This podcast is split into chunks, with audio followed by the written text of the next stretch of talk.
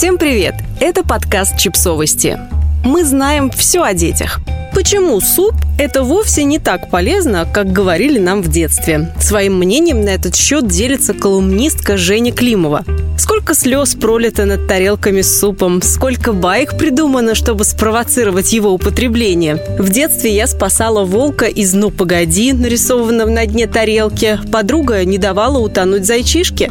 Мы ели суп из сострадания к мультяшным героям в качестве компромисса или наказания, торговались то поменьше юшки, то поменьше гущи, просили заменить первое двумя вторыми, вылавливали на ободок тарелки бурую зелень, а заодно и всю картошку, но так и не смогли полюбить его в детстве.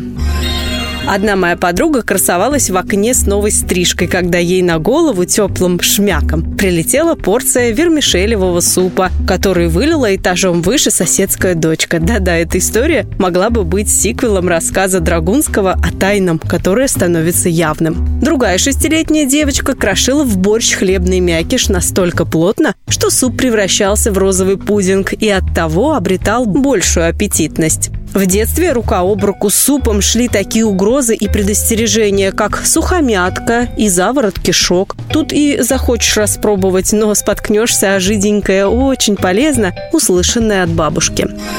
Итак, что поменялось? Почему мифы о пользе супа трещат по швам? Гастроэнтерологи и педиатры смотрят в тарелки с супом снисходительно и объясняют там свою позицию. Во-первых, первое разбавляет желудочный сок и снижает концентрацию пищеварительных ферментов, то есть ухудшает процесс усвоения пищи. Во-вторых, тепловая обработка, многочисленные закипания, которым подвергаются ингредиенты супа, сокращает количество полезных веществ. При 57 градусов от них просто остаются рожки до ножки. Ну и в-третьих, мое любимое – бульончик. Да, вы можете постараться найти бульонную основу, которая никогда не ела антибиотики и не пробовала гормонов. Да, вы можете слить первый бульон и продолжить варить на втором, но вы не сможете заставить печень пошустрее перерабатывать мясные экстракты из вашего супа. Мясной бульон очень быстро усваивается кишечником, и печень просто не успевает осилить такое количество жиденького. В итоге организму причиняется вред мясными экстрактами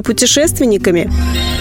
Когда у супа есть шанс? В первую очередь, когда он вкусный. Правильный кубанский борщ или французский буябес, итальянский томатный супчик или душистая куриная лапша – вкусы, недоступные для детского понимания. Их мы открываем уже в сознательном возрасте, путешествуя или подбирая идеальную рецептуру на своих кухнях. О пользе супа можно говорить еще в том случае, если он овощной и является единственным способом впихнуть в ребенка эти овощи хоть в каком-то виде. Замаскированная в супе клетчатка может помочь, например, при проблемах с детскими запорами.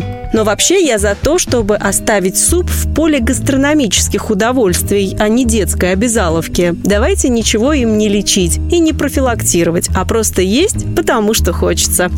Подписывайтесь на подкаст, ставьте лайки и оставляйте комментарии. Ссылки на источники в описании к подкасту. До встречи!